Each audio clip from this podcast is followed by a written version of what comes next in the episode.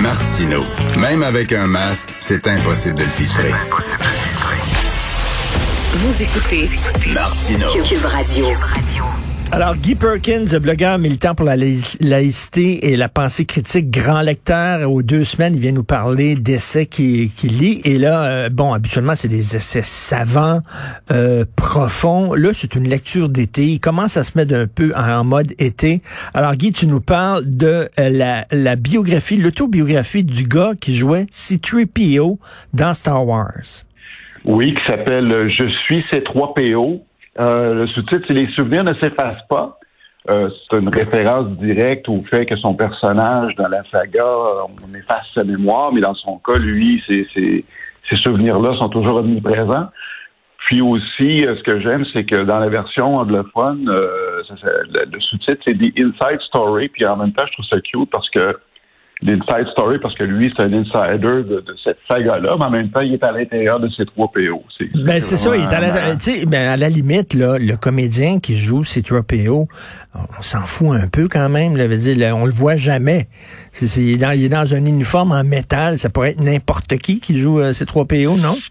Exactement. Ben, c'est ce que lui, évidemment, il en fait référence dans le livre parce que souvent les gens vont le regarder comme une certaine, une certaine snobisme, dire ben écoute, tu as eu le rôle parce que tu fais dans le costume. Oui. C'est pas tout à fait euh, faux. Euh, par contre, faut pas oublier que euh, le type avait quand même une certaine qualité théâtrale, parce que bon, c'est essentiellement un acteur de théâtre, mais qui avait une formation classique de théâtre, puis il avait fait ses cours de mime. Fait qu'une des conditions, justement, pour être capable d'accomplir ce rôle-là, c'est d'avoir une certaine forme de, de, de, de communication euh, qui passe par le mime pour être capable de passer des émotions. Parce qu'on s'entend que c'est 3 PO, c'est un visage figé. Oui. Et puis, euh, lui avait tout ce, ce, cet enjeu-là à, composer avec. Ce qu'il faut pas oublier aussi, c'est que dans, dans, dans la trame originale, c'est que lui euh, aurait pu subir le même sort que subit l'acteur qui était dans le costume de Darth Vader, qui s'appelait David Prowse.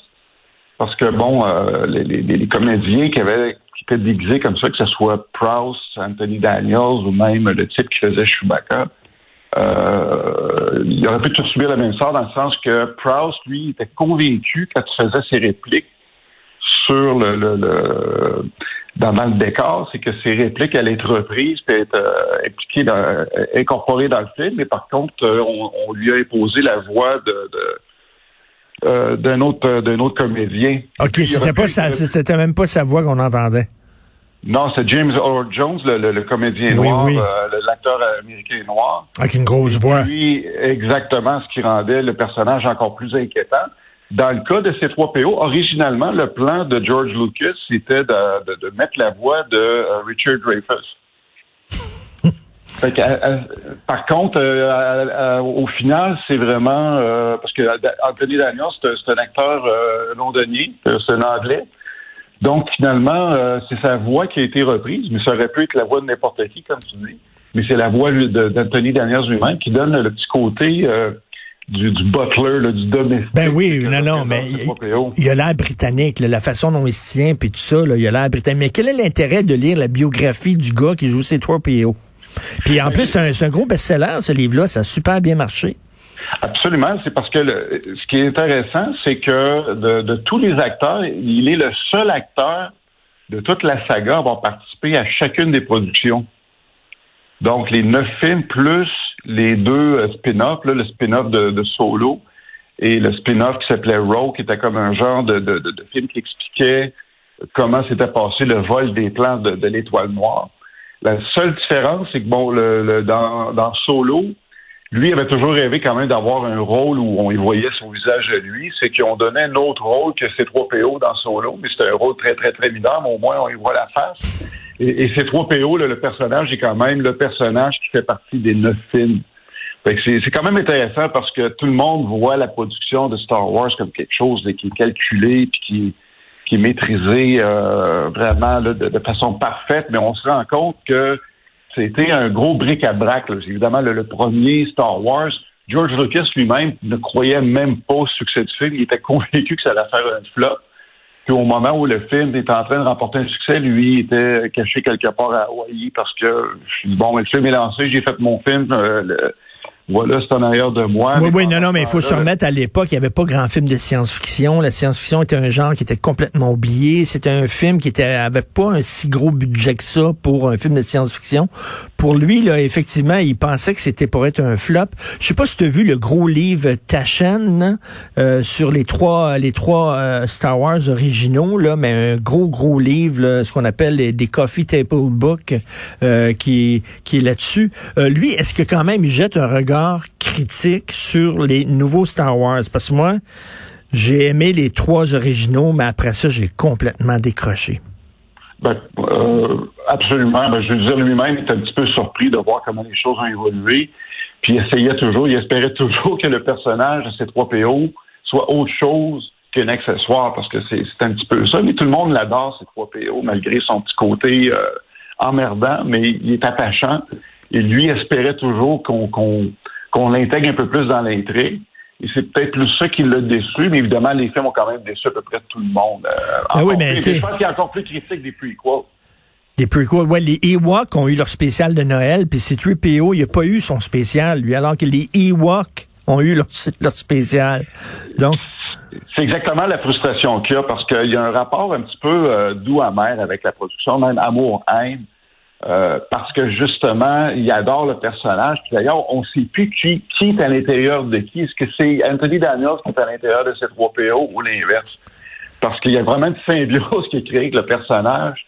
Puis les deux partagent un petit peu les mêmes frustrations parce qu'on sait que c'est 3 PO dans le film, le personnage est souvent malmené. Il, il, y a un certain mépris si on regarde, exemple, le rapport qu'il y a avec euh, le personnage dans Solo ben, ce qu'on voit à l'écran, c'est un petit peu aussi ce qui se passe derrière les caméras, parce que justement, il y a toujours senti une certaine forme de mépris de la part de, l'entourage, de la production. Et euh, écoute, donc, je suis C-3PO. Et, euh, tu, toi, t'es es Star Wars ou Star Trek? Écoute, je suis Star Wars, mais le premier, Richard, parce que tu disais que tu étais déçu des productions après. Parce que faut dans Non, mais moi, Jar Jar, le Jar Jar, le gars qui a imaginé Jar Jar devrait avoir une peine de prison. Ben, la prequel au complet. Euh, oui. Comme je te dis, moi, je suis, ben, quand je dis le premier, je parle du, de l'original de 77. Parce que j'avais 12 ans, il y avait une empreinte majeure. Tu sais, quand t'es jeune, quand tu vis des grandes émotions, t'es garde fort. Mais ça s'est estompé que le temps. J'essayais de, j'espérais toujours que chaque film qui sortait allait recréer ce, ce wow-là que j'ai eu en 77. C'est jamais arrivé au point que je me suis détaché de tout le reste pour m'en tenir uniquement à la version originale de 77, puis le reste, je m'en fous. Mais sais-tu pourquoi tu n'as pas retrouvé le wow? Parce que tu étais enfant quand tu as regardé les trois premiers. moi, je pense que c'est ça. Exactement ça. Tu étais enfant et euh, c'est comme retourner sur les lieux d'un lieu qui t'avait fasciné quand tu étais enfant. Tu retournes, puis tu dis, ah, c'était bien petit, puis c'était bien cheap, puis c'était pas si génial que ça, finalement. Donc, euh, il y a un peu ça. Écoute, euh, rapidement, est-ce que tu as quelques suggestions de lecture d'été? Ben écoute, pour les gens qui veulent euh, euh, revoir un petit peu l'actualité, je pense que euh, on peut passer par différents thèmes qu'on entend parler beaucoup de ce temps-ci. Si on parle du, fameux terme fasciste que tout le monde utilise à outrance, je pense que le livre à lire qui vient, tout, qui vient toujours sortir de Paul Gottfried, qui s'appelle Fascisme, histoire d'un concept. Écoute, il y a des gens qui utilisent ce, terme-là facilement. Il, il passe 450 pages à expliquer que c'est pas si facile de lancer le mot fascisme en pleine, en, pleine gueule de tout le monde. Ensuite, ceux qui veulent comprendre ce qui se passe en Israël, il y a un livre récent aussi qui, euh, qui est disponible en librairie de Yaakov Rabin sur, qui s'appelle Comprendre l'État d'Israël, idéologie, religion et société. Là encore là, c'est un livre très objectif qui euh, explique toute la situation. Puis on, voit qu'il n'y a, rien de sain dans cette histoire-là. Et puis pour ce qui est des, euh, de la, situation autochtone au Canada, le livre à lire, je pense, pour, euh, pour bien comprendre toute la, saga et l'histoire derrière ça, c'est le livre de, l'auteur euh, amérindien Thomas King qui s'appelle L'Indien malcommode, un portrait inattendu des Autochtones d'Amérique du Nord. Je pense que si vous voulez avoir une version très, très réaliste de la situation et de l'histoire des Autochtones, c'est le livre à lire. L'Indien Malcommode, j'adore le titre. Merci beaucoup. Bon été, Guy. Bon été, bonnes vacances, Richard, et bon voyage. oui, je croise encore mes doigts. J'espère que ça va être possible. On se reverra à Québec. On ira prendre un verre à Québec. Salut, Guy. Ah, je t'attends. Bye-bye.